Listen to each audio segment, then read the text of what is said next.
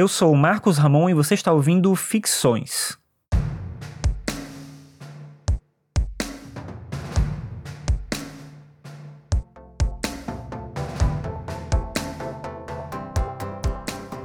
Eu não sei como você está ouvindo esse podcast agora. Se você está no carro, se você está caminhando e está escutando com fone de ouvido, se você está ouvindo numa caixa de som na cozinha enquanto você lava a louça, ou no computador enquanto faz outra tarefa, sei lá.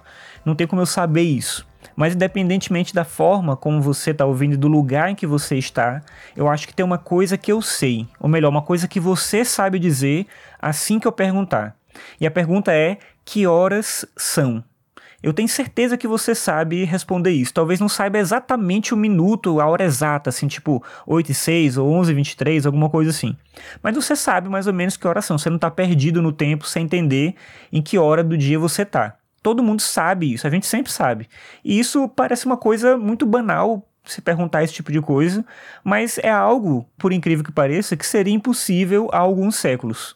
Até o período medieval, pelo menos, as pessoas mediam o tempo pelas estações e elas tinham uma rotina que era baseada na dimensão da própria natureza. Eu já falei sobre isso aqui no outro episódio, do modo como as pessoas acordavam quando nascia do dia, faziam o trabalho que tinham que fazer, comiam quando sentia fome, dormiam, enfim. Elas viviam e sentiam as coisas em conjunto com a natureza, uma coisa que a gente não consegue mais.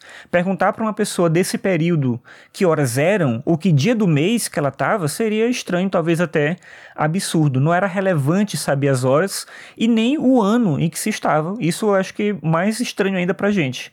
Isso não quer dizer que antigamente as pessoas não mediam o tempo. Algumas pessoas tinham interesse por isso e faziam isso, criavam calendários, criavam formas de organizar o tempo. Mas isso não impactava a maior parte das pessoas. Os gregos antigos, por exemplo, eles contavam os anos pelas Olimpíadas os romanos pela fundação de Roma.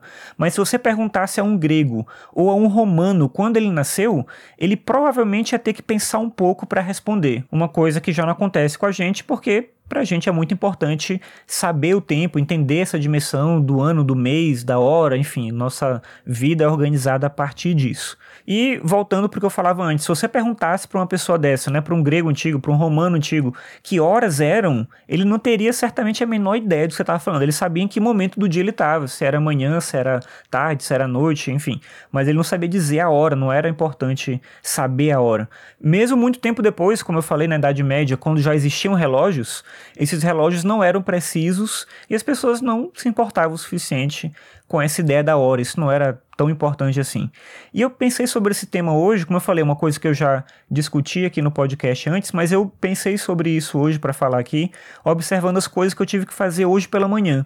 Hoje que eu tô gravando é uma terça-feira e meu despertador tocou às 6 e 2.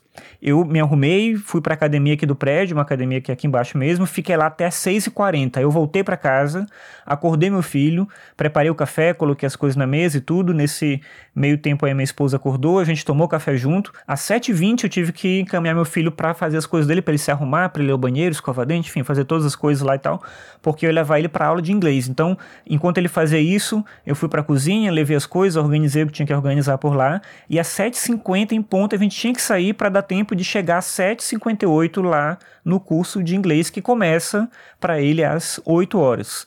É um monte de coisa e tudo cronometrado certinho, senão não dá tempo. Isso é só o começo do dia, só o início ali da manhã.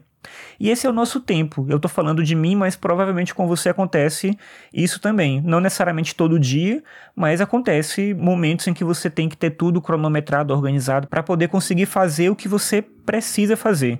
E isso, como eu dizia, é muito diferente do que acontecia em outras épocas em que as pessoas não conviviam com esse tipo de uniformidade e padronização do tempo, das horas, né, dos meses, do calendário, enfim, das coisas que medem, que regem o nosso tempo. E aí, voltando lá para o início, a gente sabe as horas porque o nosso dia é todo baseado nesse sistema de organização.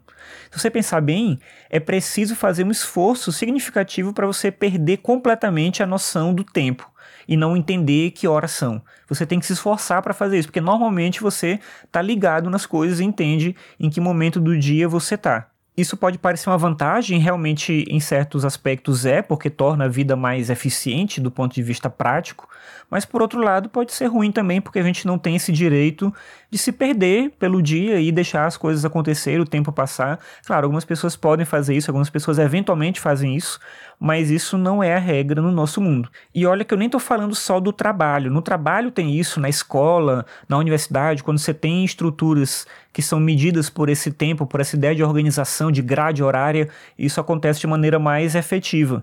Mas até para diversão tem isso também, né? Tem hora para você ler, tem hora para você ir ao cinema, tem hora para assistir uma série, tem hora para ver o jogo de futebol, tem hora para tudo que você imaginar. Você não pode simplesmente fazer as coisas na hora que você quer. É preciso organizar o seu tempo de maneira que as coisas se encaixem ali direitinho sem que você fique atrapalhado, mesmo, como eu falei, nas coisas que a princípio não são trabalho, não são uma tarefa, mas elas se tornam tarefas num outro sentido. A gente sabe a hora a gente não pode deixar de saber.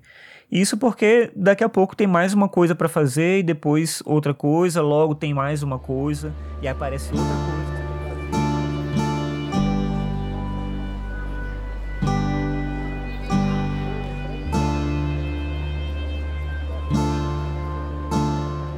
Obrigado por ter ouvido mais esse episódio aqui do Ficções. Lembrando que você pode acessar os episódios no meu site, que é o marcosramon.net barra ficções. Se você gosta aqui do podcast, eu peço para você compartilhar com outras pessoas, porque assim mais gente fica sabendo da existência do Ficções. Então é isso, obrigado pela sua audiência e até a próxima.